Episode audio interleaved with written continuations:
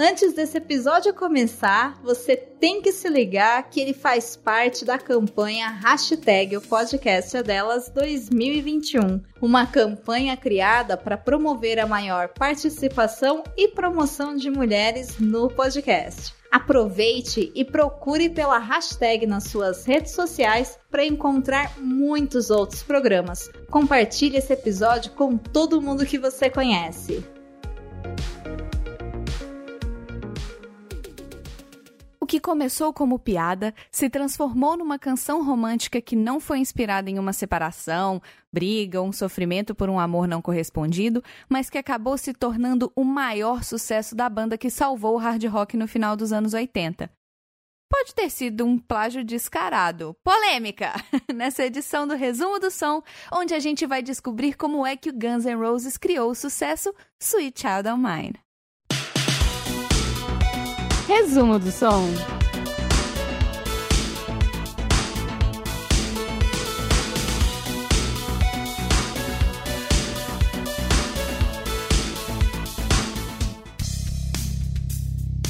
Erin Everly. Esse é o nome da minha doce criança, quer dizer, a doce criança do Axel Rose, vocalista do Guns N' Roses. Erin e Axel se conheceram em uma festa em Los Angeles no começo de 1986 e imediatamente se apaixonaram um pelo outro. Erin era a filha de Don Everly, da dupla The Everly Brothers, que talvez você conheça por conta do sucesso Bye Bye Love de 1957.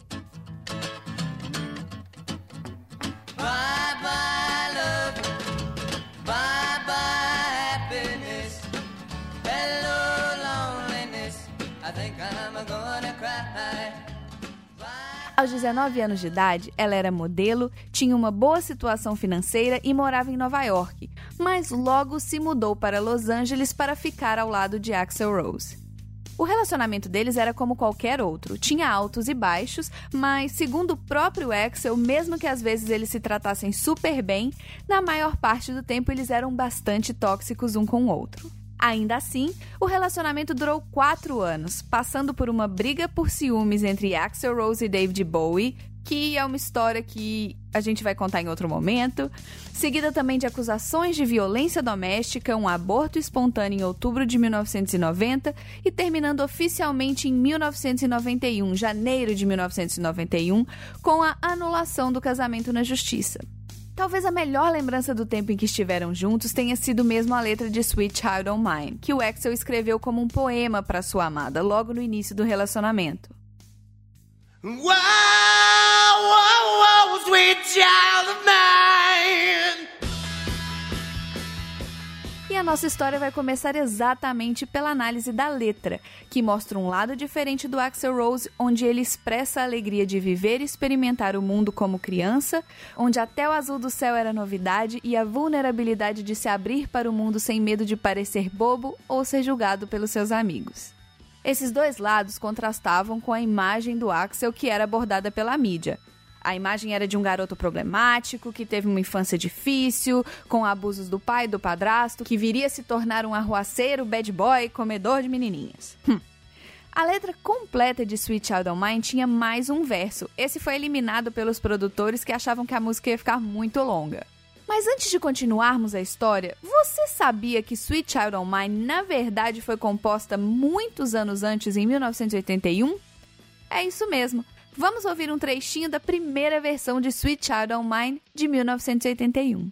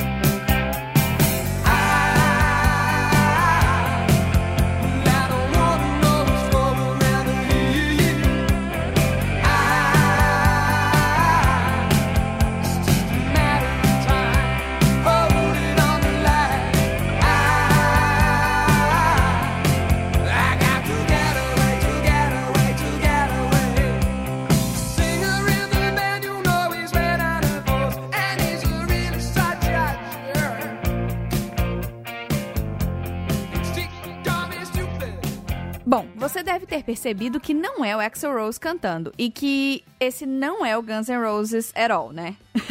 Essa música que ouvimos agora se chama Unpublished Critics e é da banda Australian Crawl, uma banda da Austrália que em 1981 lançou essa música no LP Sirocco. É a mesma progressão de acordes, a mesma melodia nos versos, o mesmo tipo de vocal no refrão. É bastante coincidência, né? o Australian Crawl acabou em 1986, um ano antes do Guns lançar Sweet Child O' Mine pela Geffen Records. Essa era a mesma gravadora que distribuiu a música do Australian Crawl nos Estados Unidos. O vocalista da banda, o James Rain, comentou que não é improvável que o pessoal do Guns tenha ouvido a música antes, mas naquele espírito australiano desencanado, ele não se interessou em processar a banda e nem acusar o Guns de plágio. Até porque, de boba ele não tem nada, né, gente? Vai encarar os advogados do Guns? Mas que as músicas são bem parecidas, elas são, hein? Por outro lado, as partes que realmente fazem Sweet Child O' Mine ser espetacular são o riff e o solo do Slash, o vocal do Axel no refrão e o break com o famoso Where Do We Go Now. E isso é 100% Guns N' Roses. Aliás, o próprio Slash foi responsável por dar o pontapé inicial da música, meio que sem querer.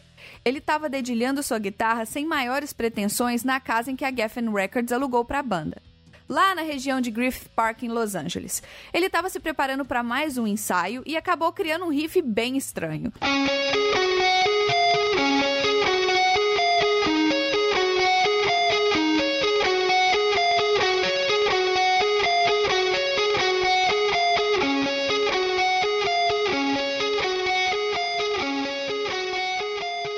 E ele já achou ridículo e engraçado e foi mostrar para o restante da banda. Mas quando ele mostrou o riff pro restante da banda, o Axel Rose logo percebeu que ali tinha alguma coisa especial, algo que nem mesmo o Slash conseguia notar.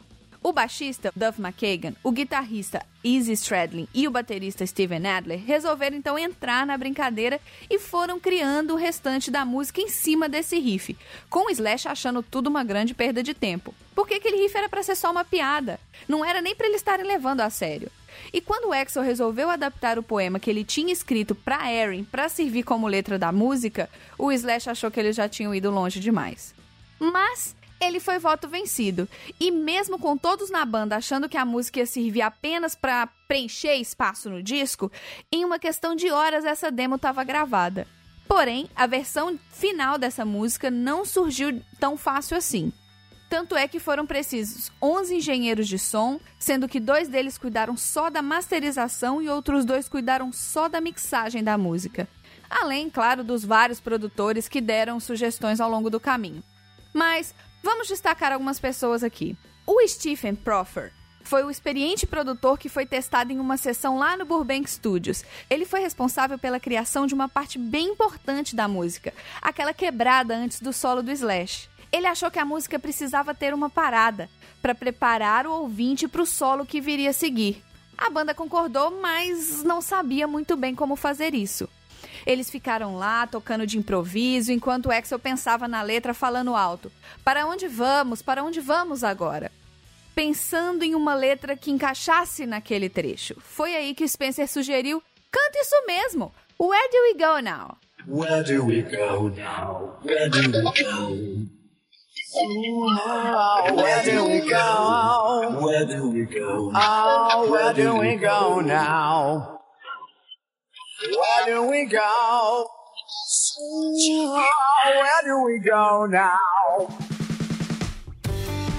E foi assim, com um trecho de letra que não tem nada a ver com o restante da música, que Sweet Child O' Mine seria gravada mais tarde, mas com a produção de Mike Klink, que foi contratado para produzir o álbum de estreia do grupo, Appetite for Destruction, e que logo percebeu que a música seria um hit. E ele sabia o que, que ele estava falando, gente. Foi ele que produziu Eye of the Tiger, do Survivor, sucesso em 1982. Mas ele também sabia que não seria fácil trabalhar com os integrantes do Guns N' Roses, que já tinham famas de arruaceiro e imprevisíveis. Então, a primeira regra que ele impôs ao grupo antes de começarem os trabalhos no Rumble Studios em agosto de 86 foi: nada de drogas. Já os cigarros e Jack Daniels estavam liberados, mas nada além disso. A bronca deu certo e as gravações aconteceram de forma relativamente tranquila. Menos pro Slash, que levou várias horas para acertar o tempo da transição entre o solo e a entrada de bateria antes do fechamento da música.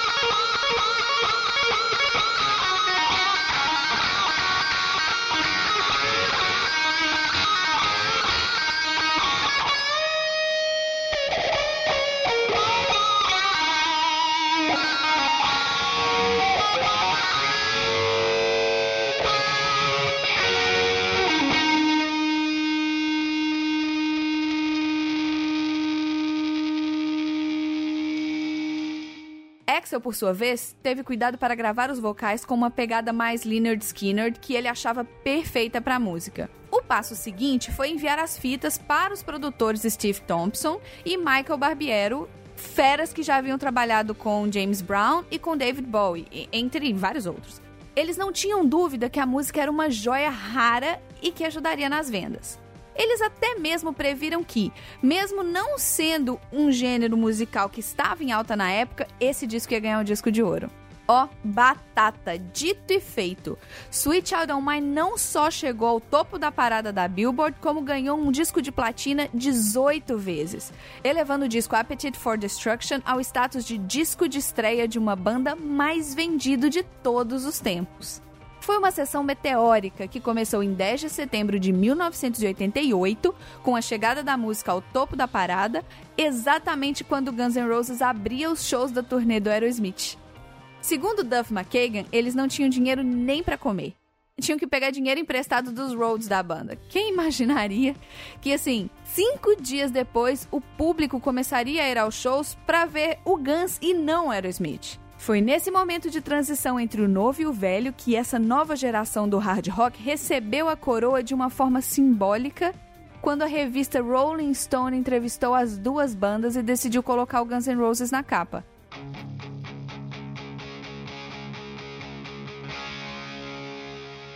Já o videoclipe da música conseguiria um outro feito incrível décadas mais tarde. Ele se tornou o primeiro videoclipe da história a ultrapassar a marca de um bilhão de visualizações no YouTube no dia 15 de outubro de 2019.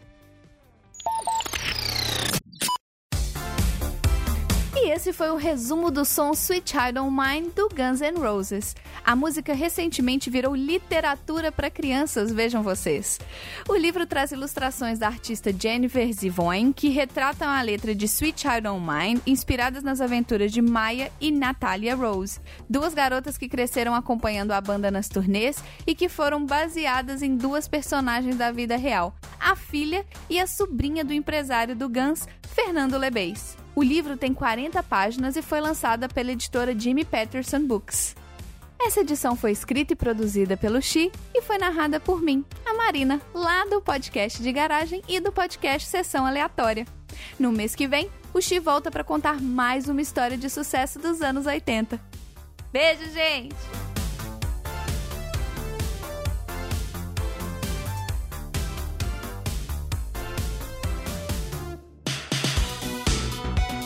Resumo do som.